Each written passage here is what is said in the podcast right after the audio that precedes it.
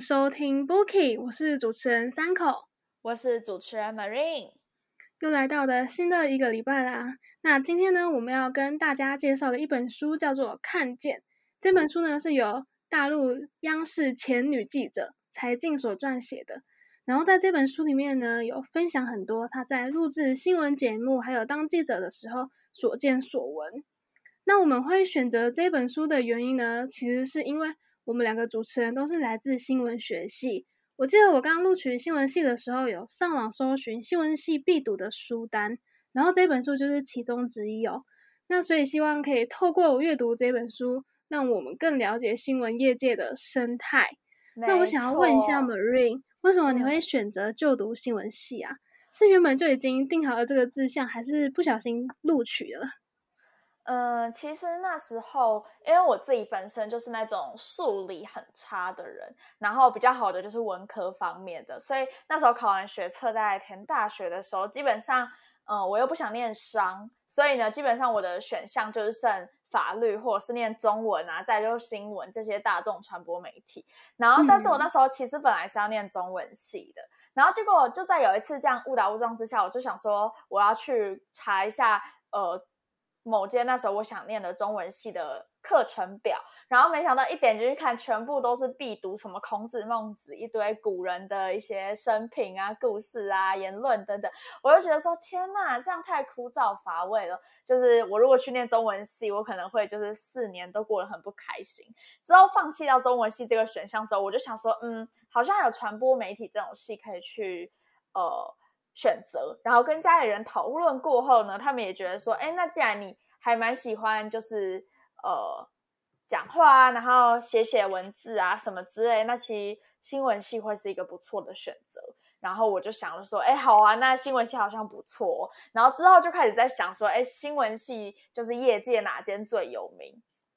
然后也在权衡一下要填哪一间，之后最后呢就觉得说，哎，四星新闻很有名嘛，然后呃在业界有很多资源，然后如果未来想要成为一个新闻从业人员的话，就是四星新闻是一个蛮好的选择，所以那时候我就毫不犹豫的就填了四星新闻，所以这就是其实就是我进入新闻系的理由啦。但是其实那时候之后，我自己有跟我身边蛮多也是新闻系的朋友问过大家。当初为什么会想念新闻系？其实大家跟我的理由都大同小异，都是因为就是觉得说自己文学方面好像还不错，然后也蛮喜欢写写文字、写文章，然后作文也能力也蛮好的。然后呢，除了中文系以外，就是这种呃大传系了。然后最后就进新闻系。但是我真的蛮少遇到那种呃对新闻一开始就使命感很重的，就觉得说，哎，我念新闻系出来必定要当记者，就是有这种。有这种新的人，好像其实不多，就大部分人都是跟我一样这样，嗯，就是嗯，好像国文不错哎，那就可以读这样。嗯，没错没错。对，但其实我跟你一样，才进的看见这本书，就其实那时候跟各位听众朋友们分享一下，那时候我跟三口来讨论书单的时候，其实这本书是我推荐给三口的，因为就是因为我那时候就是在面试之前，就是有人提点说，哎，有可能会被。呃，面试的时候会被问到说，你有没有特别尊重的新闻工作人员，或者说你对新闻这件事情有没有什么基础的了解？那当然，呃，身为一个高中生的我们，就是对新闻这件事情没有真的踏入这滩水，其实真的不会有什么了解，就是就算知道也是一知半解。所以我也是去上网查了很多，就是什么新闻系必读书单啊，或者什么推荐真的大家都很努力的去找。对，然后就出现了柴静的《看见》这本书，然后里面真的深刻记录到柴静在呃当资深记者这十年中国发生了哪些大事，那他亲身采访有什么样的心路历程，然后看了这本书，真的也是让我就是你知道，有点像是你没有亲身经历，但是看过这本书，好像也帮你经历过一次的那种感觉，所以就觉得说，我们一定要把这本书跟各位听众朋友们分享，因为这真的是一本。百年来值得一看的好书，就是里面有很多 那种精华啦。对，那其实我也有问我同学，就是他们为什么要读新闻系，然后我同学就是他们大部分都说他们是意外录取的，就是因为落点分析就是在那一块嘛，所以就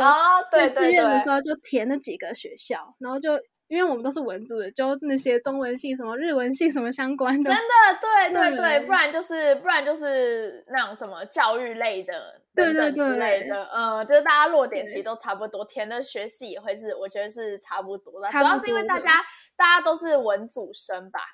嗯，但其实我还蛮还蛮早就已经确定想要读新闻学系了，因为我高中的时候就是看了一部韩剧叫做《匹诺对丘》，哦，我知道这部韩剧，嗯，很有名。对，很有名，嗯，对而且蛮好看，主要是因为男女主角颜值在线，然后演技也很演技又颜好值很在线。对啊，就是里面的女主角，她只要一说谎就会打嗝，所以就是她没办法嗯从事很多种职业，她都没办法做。比如说演员，因为她只要就是不是讲她真正发生过的事，她就会打嗝，所以就会被很多次。对对对，就是不能说不是事实的这件事情。嗯，就我那那时候看这部韩剧的时候，我觉得很有意思诶，就是很就是韩剧的题材很少有像这种就是这么让我为之一亮的，就是你知道吗？因为根本就不会有人就是说谎去打嗝啊，对不对？就是这个设嗯定。让人家觉得嗯蛮眼前为之一亮的，所以这部韩剧我真的有从头追到尾，因为就是像我这种很容易弃剧的人，《皮诺丘》算是我少数有从头追到尾的一部韩剧，真的太精彩了。对，真的是啊，然后所以那个女主角就是她最后就是选择当一名记者，就是只报道出真相。然后我那个时候就被那个女主角的身影迷住了，天呐，有够帅的。嗯 对，然后就是那个女主角，她就是锲而不舍的追求真相，然后我就觉得他好厉害哦。嗯嗯，对，就就是让我萌发出想要读新闻系的 决心。感觉吗？天哪，没想到、嗯之前我看到很多人说什么一部剧、一本书可能就会影响一个人一辈子，或者是让真的是真的 从此改变。没想到在你三口身上，这证明这是真的事情。那这样你所以就是我真的，嗯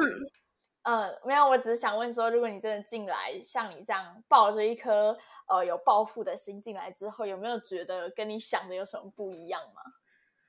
嗯，其实差不多啦。就是也没有差很多啦，是吗？嗯对对对，对啊，所以我也很期待，就是自己能够有一天成为记者的那一天。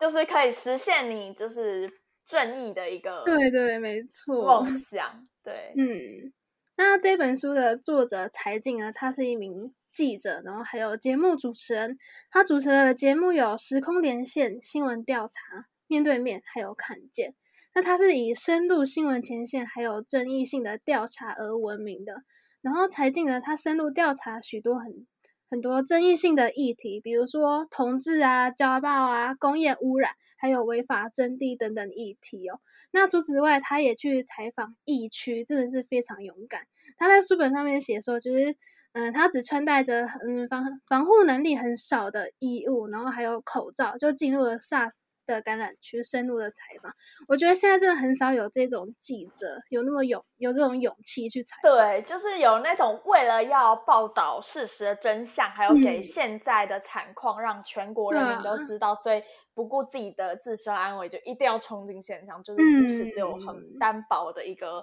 保护衣物。就是这种心，就是让人家觉得，哎，当记者真的是一件其实蛮有趣，然后也很有使命感，很有挑战性的。对对 对对，那在读这本书之前，Marine，你有听过柴静这个人吗？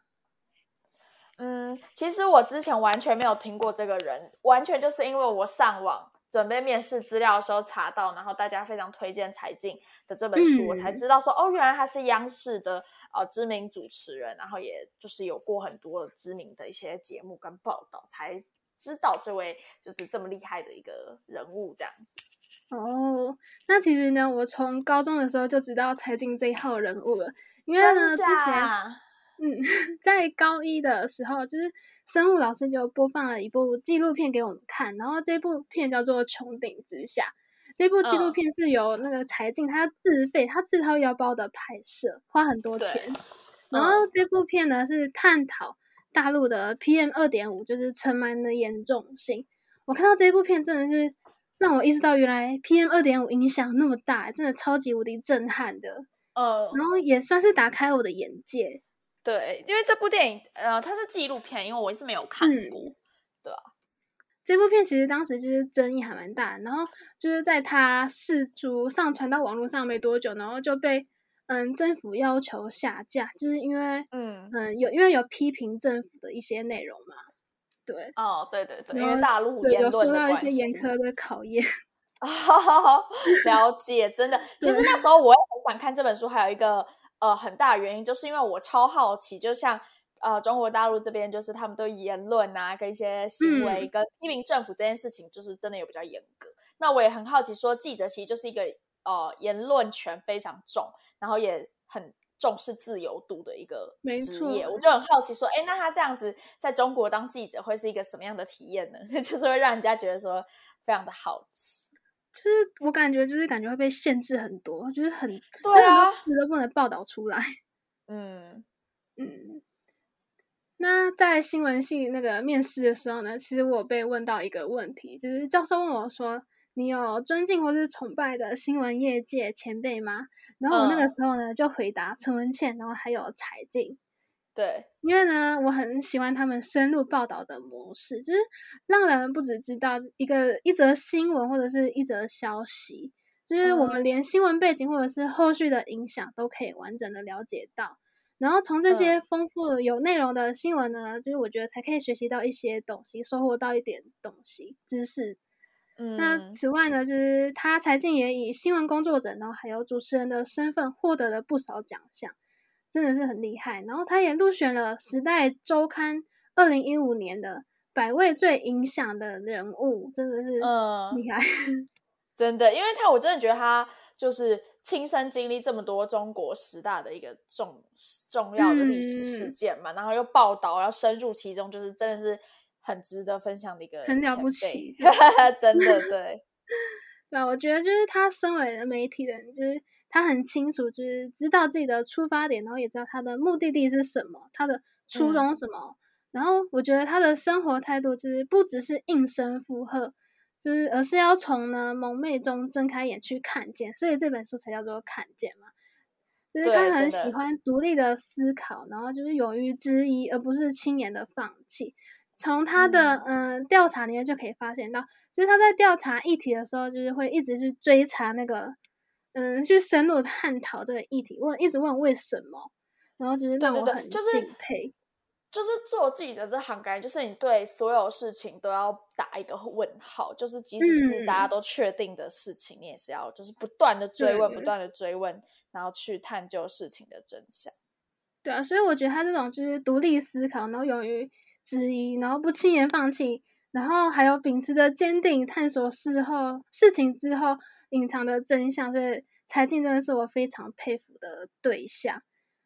那看见这本书呢，是柴静从事媒体十年来对中国社会的观察还有醒思，也是柴静的个人成长的记录。然后同时呢，也是中国社会这十年以来变迁的备忘录。我觉得柴静他用很自然、很平稳的笔调，然后让读者可以思考中国最近面临的社会议题、各种社会议题，所以真的是非常推荐听众朋友们阅读，尤其是新闻系的朋友们。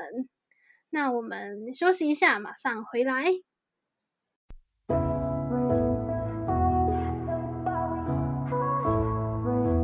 Back here in the same time, same bar, but now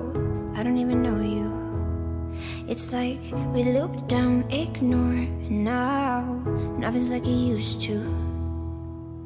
Getting heavy to breathe in this room together. It's so awkward, we can't seem to do it better. Can we just fake a smile, put our shit to the side?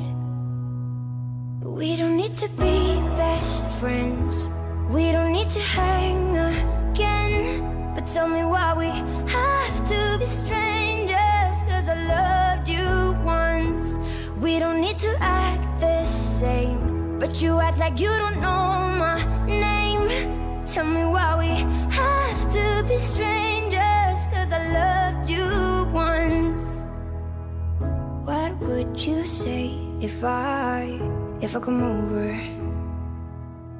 And stand face to face now, now that we're older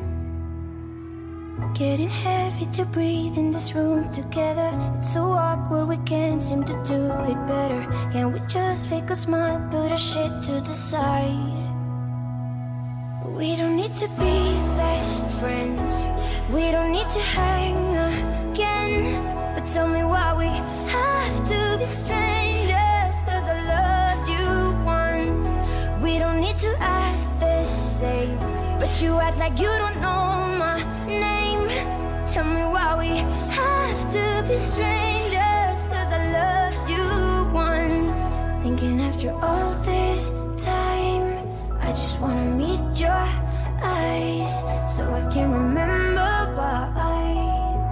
Why I loved you once. Thinking after all this time, we should leave it all behind. So I can remember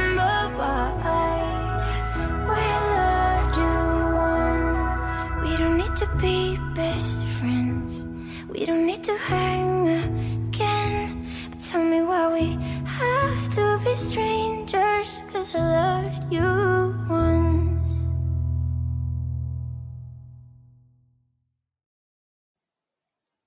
欢迎回到第二单元。那第二单元呢，我们要跟大家分享我们在柴静看见这本书觉得非常好的一些名言佳句。那没错，第一个部分呢，首先第一句呢，就想跟大家分享的是：如果你来做新闻，你关心什么？他开了口，我关心新闻当中的人。那其实我那时候当下看到这一句的时候，真的让我当下有一点就是看书看到一半突然停顿下来，因为。我们现在自己读新闻系嘛，那未来毕业之后就业的范围虽然不确定是不是一定会成为一名新闻工作者，可是我们在学校学到的东西也不禁的会让我们一直去了解说，哎，未来出社会新闻工作大概会是怎么样的一件事情。然后呢，我就在想这件事，说，哎，如果之后我出社会了之后，真的确定成为了一名记者，那如果这则新闻是由我来做的话，我关心的重点，我关心的事，我关心的视角。会是什么？那我就真的是问了自己这个问题哦，然后我就会去想到柴静他的这个回答，他说他关心新闻当中的人，就不禁让我觉得说，哎，其实像现在这个社会嘛，其实就是一个快而美的社会，每个人都追求快速，然后呃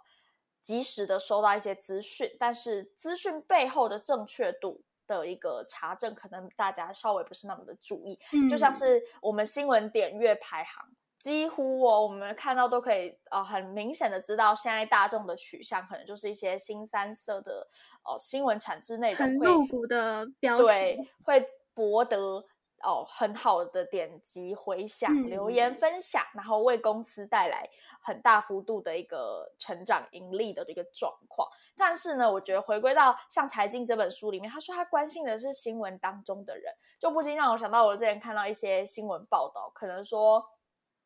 呃，像是之前台南那个维冠大楼倒塌的一个事件，然后可能大家去采访的时候啊，会着重在呃发生家破人亡悲剧。然后，呃，生死离别啊，一些很痛苦的一些场面。然后，又或者是像前不久发生的，呃，泰鲁格号翻车出轨的这个很重大事件，造成很多人伤亡，然后无数家庭一夜之间就破碎。那可能记者过去采访的时候，都是会拍摄这些，呃，访问一些受难者家属啊等等这些画面。可是大家其实都没有去真正关心到，说，例如说像围观大龙背后。这种黑心的建商，为什么建材会设置不利？政府怎么没有好好去呃进行它的督导职责？然后像台铁呃翻车意外，那台铁事故背后呃火车的一个维修啊，火车的老老旧啊等等一些汰换的问题，其实都没有人真正事后，因为大家都是。哦，当下发生这件事情，可能会有一堆一堆网络上的声浪冲出来说怎么样怎么样要改革啊要改革，可是不知道听众朋友有没有发现，我自己是很有感了。我觉得，例如说这件事情过了大概两三个月就被大家渐渐的淡忘。没错，我真的很有同感，就是现在几乎都有人讲那个事件了。对啊，你看像那些事情当下发生的事是大家群起，然后呃，整天新闻都在播放，然后结果几个月之后就没对。对啊，然后大家都一直说，哎，改革改革啊，有不少人在督导这件事，然后立委啊、议员啊都狂骂，结果没想到过了不知道多久之后，去探究这件事情、去就责这件事情的人，渐渐的都少了，然后声浪也都没了。那受难者的心情呢？然后呃，在这场意外事故中失去呃，可能失去自己人生很重要的伴侣，或者是失去家人，或者是甚至自己就是当事人，然后受伤失去了身体某些部位的时候，那这些人的人生接下来怎么办？有没有人去在乎？有没有人去管？然后。可能就是随着时间之后，这些人渐渐的都就是被遗忘了。然后那时候我就不禁的看到这句话，我就想到那些事件嘛，就觉得说。嗯，如果我是做这则新闻的人，我会怎么样去做呢？我会跟现在普世大众呃的媒体一样，我会去抢拍那些受难者的一些悲痛、生离死别的场景，来博得大家的一些点阅率，还是说我会去愿意去深入的访问、深入的探讨，去做这件事情背后呃为什么会这样发生的一个专题报道？然后我就不禁的一直在想这个事情，然后再加上看到财经他说他关心新闻当中的人。那我就觉得说，其实因为每一件、每一则我们现在看到的产制出来的新闻内容，少不了的因素一定有人，人就是最重要的主体嘛。那有时候我们就是，例如说像这种啊火灾啊发生的时候，可能就被呃家园被烧掉的人，可能记者就会过去访问他说：“哎，请问你现在心情怎么样？”然后这样子这个画面就被网络上抛出去，被疯狂的批评，就说。家里被烧掉了，他心情会怎样？当然是很不爽、很难过啊！你怎么还会记者白痴的去问他这个问题，说你现在心情怎么样？什么之类等等的，才有人在，就是家人都会说什么“小时不读书，长大当记者”。对啊，就是会被诟病记者问这些蠢问题。这个字，对，就是这个职业。对啊，那如果三口这个问题问你的话，如果你来做新闻的话，你关心什么呢？嗯。我想要问，就是他想，嗯，那个受害者的家属想要对受害者讲什么话？就是想要把他们没完成的心愿，然后帮助他们完成这样子。可是你不觉得说？嗯，在当下，如果说遇到这么难过的事情，记者还跑来问你说：“你，你，请问你对他有什么话想说？你，你不觉得你这样，你不怕你这样这个行为被丢到网络上会被疯狂骂吗？”就是我觉得记者就是在抛人家伤口啊，然后在人家伤口上撒盐啊，什么之类等等的一个行为吗？我觉得就是在采访的时候，就是要循序渐进的，就是我们像我们记者在采访他的同时，可能也会安慰到他，嗯。对，所以不一定就是可能会在伤口上撒盐，搞不好是一种慰藉的作用，就是让他抒发出自己的情绪。所以，如果你是新闻记者的话，你来做像这样子灾害性的新闻，你会去问受害者说他有没有什么？呃，不是说受害者，是受害者被害者家属或罹难者家属对罹难者有什么话想说？你会这样？这是我想问的问题。嗯，好。那第二句呢，要跟各位听众朋友们分享的是呢，呃。作为一个记者，通往人心之路是如此艰难。你要付出自己的生命，才能得到他人的信任，但又必须在真相面前放下普通人的情感。那在这个职业中呢，我愿意倾尽所有，但是作为一个人，我是如此不安。这句话还是柴静说的。其实那时候我看到的时候，一样也觉得很深刻，因为我觉得说，虽然自己还没有真实的去从事记者这个行业。可是看完《财经》这本书的时候，多多少少也会呃不断的换位思考，去想说，如果我就是这一个采访重大事件的记者，我会怎么样去想？我觉得其实很多时候，当你身为一个记者的时候，你除了要去采访事件现场，那你采访的人跟你其实就是呃，如果抛下记者这个身份的话，你跟他其实就是陌生人。然后我觉得说。呃，你去采访他的时候，通往人心这条路的时候，其实超级艰难的。就像是三口刚刚说，他关心的可能会是罹难者家属的一个心情，或者是一些未能说出口的话。那这句话，我就觉得说，呃，很适用刚刚三口讲的这个问题，因为。你觉得你去采访罹难者家属，虽然你是想要，呃，你是抱持着一个希望他可以给他一个倾诉的一个平台，然后等等之类，你是出于好意。可是我觉得，对于罹难者家属他们的心境来说，人心之间，你跟他不过就是一面之缘，陌生人的一个关系。他为什么要对你说出他自己埋藏心里很深刻的话呢？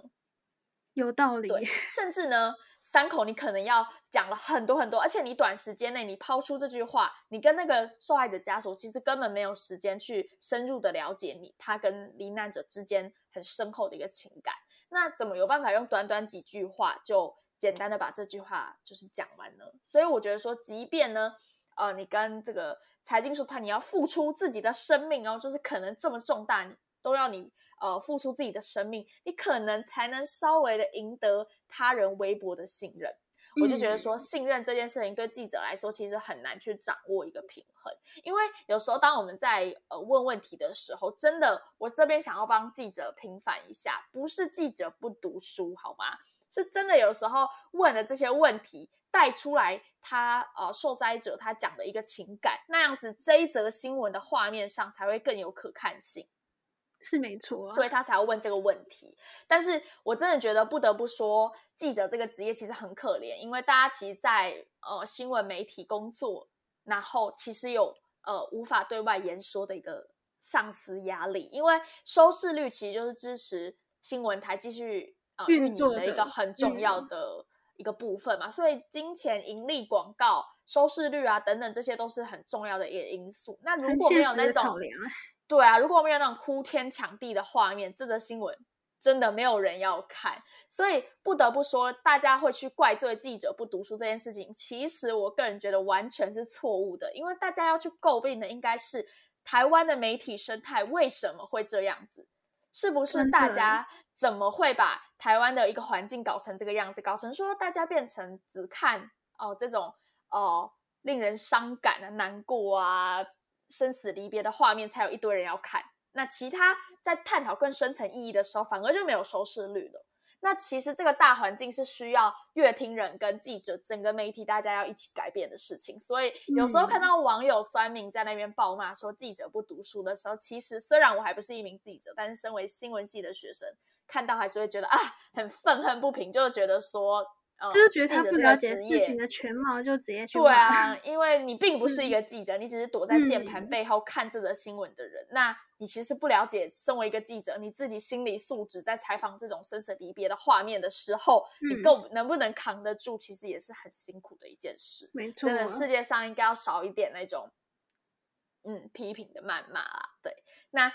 第三句呢，想要跟各位听众朋友们分享的家句是：宽容的基础是理解。我慢慢体会到，理解的基础是感受。人能感受别人的时候，心就变软了。软不是脆弱，是韧性。博大夫说的“强大了才能变柔软”。那其实这句话呢，就跟我刚上一个又起到了一个呃作用啦。你看，如果说呃在背后骂记者这些人，或者是记者在采访罹难者或者是重大灾害的一个事件者的时候，大家都可以慢慢的去彼此宽容、彼此宽恕。然后学着去体会对方，我觉得基本上你可以去感受对方别人的时候，你自己的心肠就会变软了。例如说，我们在采访那些呃罹难者家属的时候，我们如果去采访他，我们愿意去理解他当下的那种处境，可能我们自己去问问题的一些部分的棱角就会不那么的锋利，不会说什么哎，直接就把哦人家刚失去了很重要的家人或者是怎么样了，我们就把麦克风急着嘟到他前面，然后问他一些说。呃，为什么会这样？怎么怎么怎么会造成这种事情呢？就是这种非常尖锐性、刺锐的问题，然后可能会直接造成被受访者呃恶度伤害。对，所以我觉得当记者很重要的一件事，就像财经说的一样，我们要学会去呃理解，然后慢慢去宽容别人，其实才能够说呃将记者这个职业发挥的更好。然后，只有当你自己的心理素质更加强大的时候，你的心才会柔软。那柔软之后，你才会学会去体会他人的一个心境，然后渐渐的减少一些谩骂。那我觉得世界上也会变得更加的美好。那第四句呢，想要跟呃大家分享的是。不要走的，不要因为走的太远而忘了我们为什么出发。其实像这句话就是，嗯，蛮多心灵鸡汤应该都有分享过这句话。莫忘初衷什么的。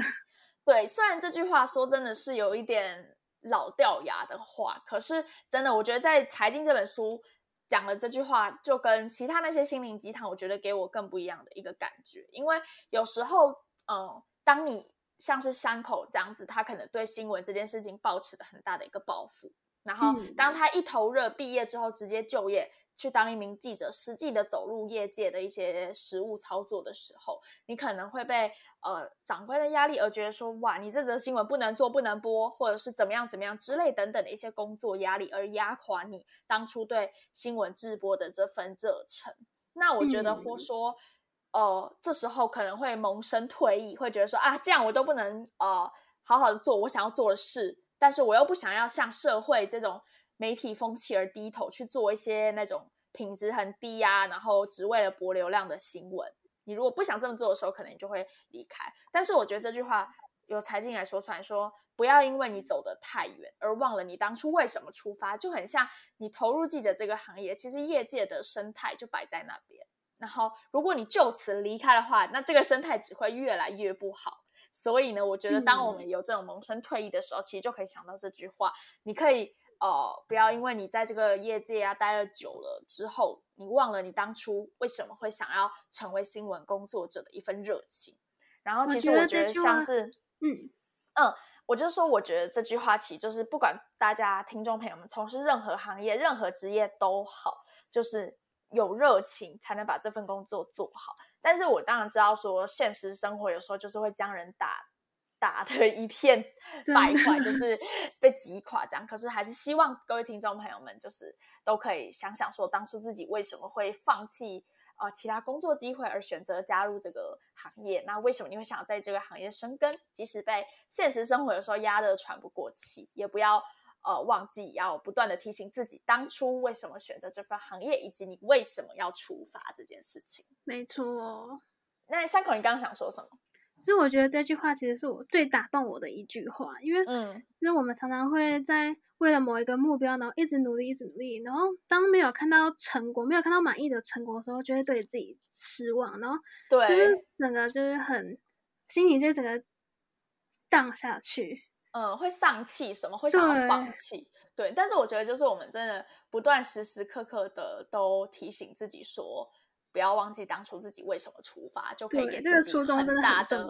对，可以给自己一个很大的鼓舞，跟给自己很大的一个勇气，继续支撑自己走下去。好，那以上呢就是我们整理看见这边真的印象特别特别深刻，想要跟听众朋友们分享的一些经典家具啦。那希望大家听完也可以有所收获。那我们就进广告休息一下喽。我是奶茶刘若英，你现在所收听的是。世新广播电台 FM 八八点一 AM 七二九。就算明天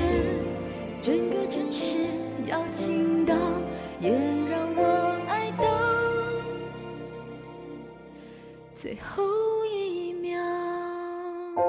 现在的我很好，谢谢你们一路相伴。我是奶茶刘若英。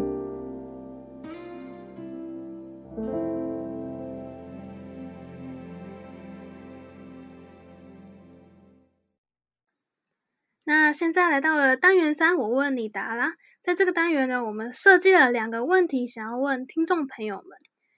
嗯，那首先呢，想问一下 Marine，第一个问题是，其实，在你实际就读新闻系之后呢，你觉得跟理想中的新闻系一样吗？嗯，因为其实我刚前面有跟听众朋友分享到，其实因为我自己本身不是抱着那种远大的新闻抱负才进入新闻系的，所以我自己是没有那种。期望超高，然后期望变超低这样的一个过程。但是我觉得那时候，嗯，本来会觉得说会，嗯，了解到说要怎么样，嗯，更好的成为一个记者吧。但是我自己觉得，实际上就读之后，好像也没有所谓说那种，呃，马上就变成什么一个超优秀的记者啊什么的。我觉得一切就是透过课程的训练，慢慢学，慢慢学，慢慢学。可是我真的不得不说，就是。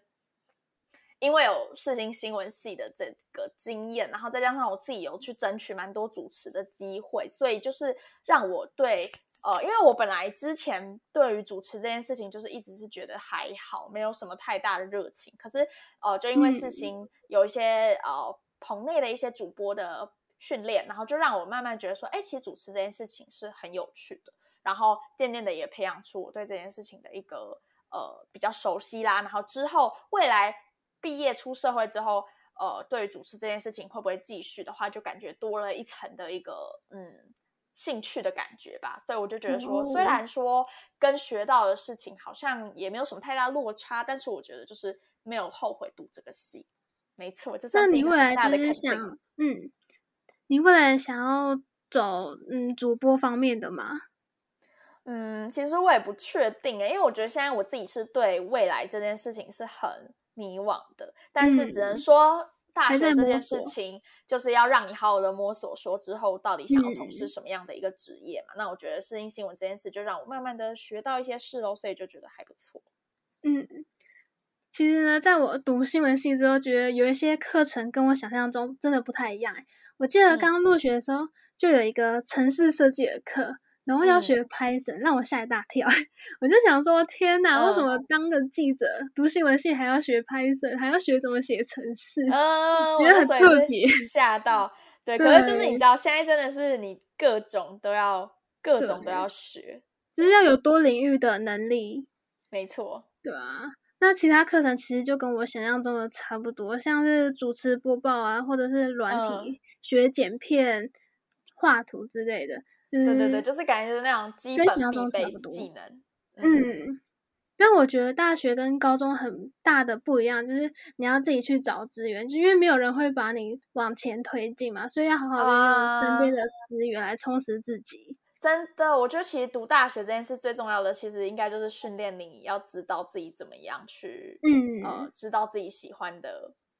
事，然后自己要去找资源，因为大家大学就是没有人会理 你，你就是自己想要什么，要自己学着去争取。要自己去主动，嗯。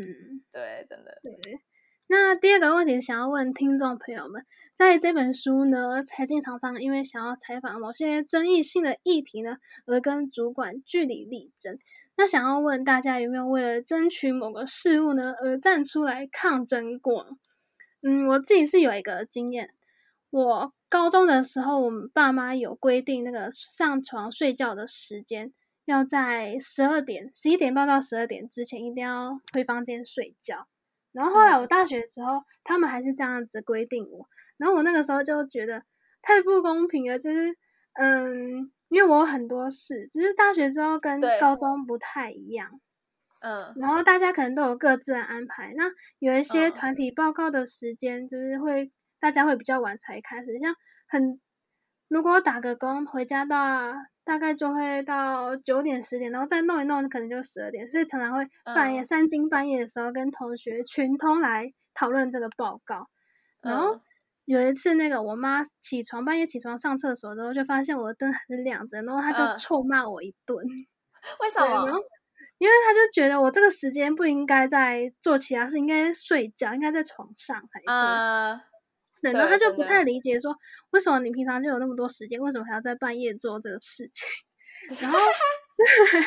我就跟我妈吵很久，然后呃，反正后来就是，我就要跟我妈解释，我们大学生的作息就是不太一样嘛，然后就不正常，是不是？对，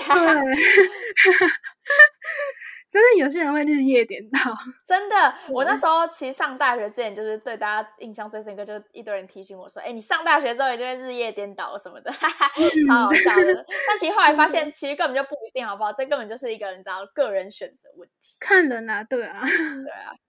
对啊，然后反正后来就是经过了很多次、很多次的说服之后，我妈终于同意，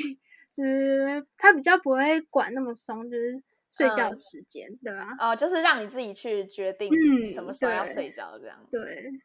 对啊，我觉得这是一个很特别的经验。那如嗯果听众朋友们有抗争的经验呢，欢迎透过 Instagram 跟我们分享。那我们休息一下，马上回来哦。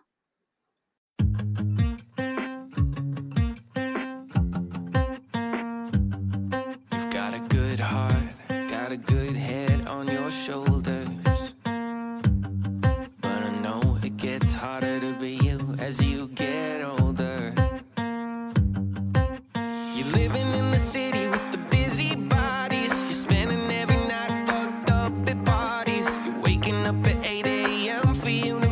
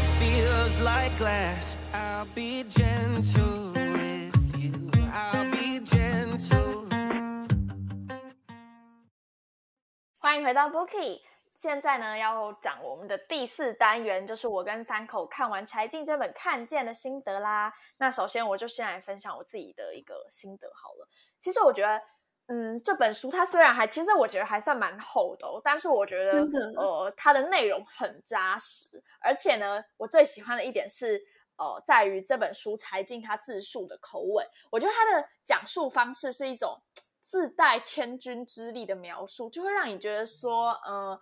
呃，虽然没有身临其境过这件事情，但是看了这本书，就好像你自己在旁边也亲眼见证了这些事情，很生动。对，很生动，然后呃，让人家更加了解说记者这个职业，因为其实像呃，我们真的实物操作的经验，应该说真的很少吧。然后我们可能也要出社会，真的去做这件事情才会知道。但是我觉得看了这本书，呃之后呢，我会觉得说，呃，柴静透过他自己的视角跟自己的讲述方式，让我们了解到说他自己呃一路走来。关于中国十年来的一个很重要的各种大事，像是非典啊，还是什么之类等等的，这十件十年来的大事，都是他自己个人的一些成长感悟，然后也让我很呃更加了解说很多对于这些事情本身的一个思考。那虽然说，我觉得这本书其实应该是就是相当于他自己的呃自传，对，但是我觉得他其实不会过多的，就是看完的体验不会让我觉得说他过他去讲述自己的丰功伟业，然后讲的自己好像很厉害啊，很经历过什么是一个经验老道的记者，这样就是我觉得完全不会，就是反而看完之后给我一个很好的一个体验，让我感觉哎，好像更加窥探了记者这个职业背后的秘辛，跟这些当记者之后背后的一些辛苦。然后也让我了解到很多说，呃，对于记者这件事情啊，之后如果真的从业的话，对于很些很多采访的一些呃妹妹嘎嘎，应该要怎么样去呃去了解。然后我觉得说，呃，我觉得他不会说，嗯，特地的去描述某些呃很重要的事情。可是我觉得在这件事情叫看见里面，其实很多事情里面，就像是我们人呢，很常会呃有意无意的去忽略一些事情，然后甚至会被无知和偏见去遮蔽，去被概念化，去被模式化这些事情，因为我们就已经太习惯被动的去接收这些资讯，但是没有很呃深刻的去了解到说为什么这件事情会被这样子报道出来呢？就是不断的会去不断不断的 feedback 自己说，哦、为什么为什么为什么？不断的去问为什么。那我觉得其实这本书它叫《看见》，这本书名也是很有意思，因为就很像说要想要看见一些新闻背后实质的真相，我们就要从自己的那种呃迷茫中睁开眼来，我们才可以看见事情这些的真相。那其实我觉得我们很常会被别人一些惯常的思维啊、想法、观念去束缚嘛，然后我们就是这样子一路成长走来。但是其实我们这样的一个呃固化的思维，很容易失去了最真实的自己。那看完了柴静的这本书之后呢，我就不断的去想这件事情，我也重新的。就是去思考说，之后我就只要去追求我自己喜欢，我只想为我自己想要的东西去努力奋斗的想法。那我们同时也需要去看见，也需要去了解到一个全新的自己，我们也需要一个更好的自己。那其实后来呢，在他的微博上面，他有说不知道记者的未来在哪里。那其实这段话其实也是柴静对他自己职业生涯中一点点小小的拷问吧，就算是问自己。但其实我觉得这个问题同时也困扰着呃所有全世界就读新闻系的同学们，因为大家都会不断的反问说记者的未来在哪里？那我们应该要怎么做？我们应该要如何做才可以在自己呃才可以避免自己在前进的道路上不去迷失方向呢？那这句话呢，柴静对这句话他自己也是呃，其实我觉得像这种事情啊，永远都没有一个人可以给一个完整的答案。但是呢，嗯我自己看到这句话的时候，也是跟财经一样，觉得说啊，像他这样子这么资深、呃阅历丰富的老记者，都不禁的问说，记者的未来在哪里？更何况是我这种就是还在读大学的新闻系学生，也不禁会自己不断的反思说，记者的未来在哪里呢？但是呢，我希望呢，呃看完《财经》这本书之后，可以让自己更加了解说一些记者的一些事情，然后呢，了解到财经做事的一个方法，也可以使自己在未来成长前进的道路上更加的不迷失方向啦。那这以上就是我自己看完《财经》这本书的一些小体验啦。那请问三口，你看完这本书，你有什么样的心得呢？嗯，其实就是当我跟家人说我想要成为一名记者的时候，我爸就是出给我一个课题，想要让我去找答案。那这个课题呢，就是他问说，记者如何要怎么在不同拥有不同色彩、政治色彩的电视台里面把事实播报嗯出去？我相信很多人都会有这种质疑。然后我现在还在慢慢的寻找答案。那在、嗯我觉得在不同的任课老师身上呢，有学习到一点新一些新的观念，然后在寻找的道路上面有前进那么一点。像我之前有修那个学校的一堂课叫做新闻之间，然后里面的嗯杨胜玉副校长呢，他就在课堂上说，没有什么所谓的假新闻。他说嗯假的新闻呢，不能称作为新闻，而是叫做谣言。他说的这句话真的让我印象非常深刻，记到现嗯在。然后真也让我的嗯，也让我在看新闻的时候呢，就是会更谨慎，就是不会看完一家媒体报道就直接去相信他说什么，对，然后我反而会去接触不同家的媒体呢，再来判断，就是更加理性谨慎的来思嗯考这样子。那另外还有一堂影音新闻制作概论的修凤老师呢，他也常常在课堂上面说一句话，就是先做人，然后才是记者。这句话也带给我嗯超大的冲击，还有影响。对，对，因为其他呢，其他的授课老师都是教给我们技术方面的，比如说什么要怎么使用 P 啊、Premiere 啊，或者是什么什么软体之类的，或是理论方面的知识。嗯没有人告诉我们要成为什么样的记者。然后听到这句话，就是也让我更仔细的去思考新闻行业它存在的意义，然后还有身为一名新闻工作者需要具备什么心态。那我觉得呢，看完这一本书，就是它不只是记录简单的叙述，还结合了就是财经他对这些事件包含问题的思考，然后还有人性的探寻啊，或者是说对自己，然后还有职业记者职责的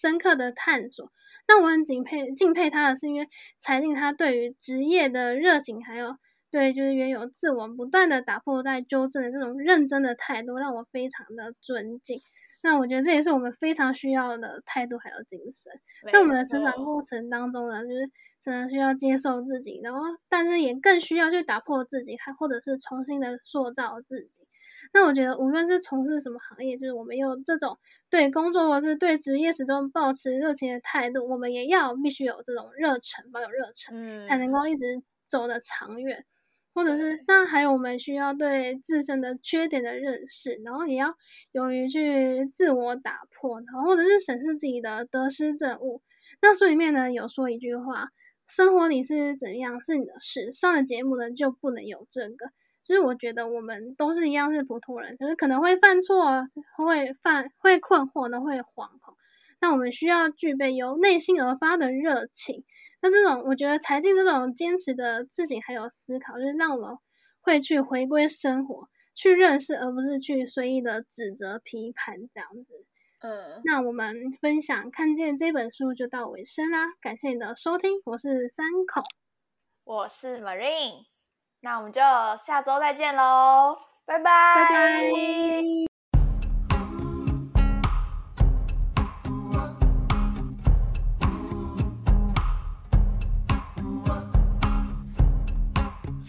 Back in time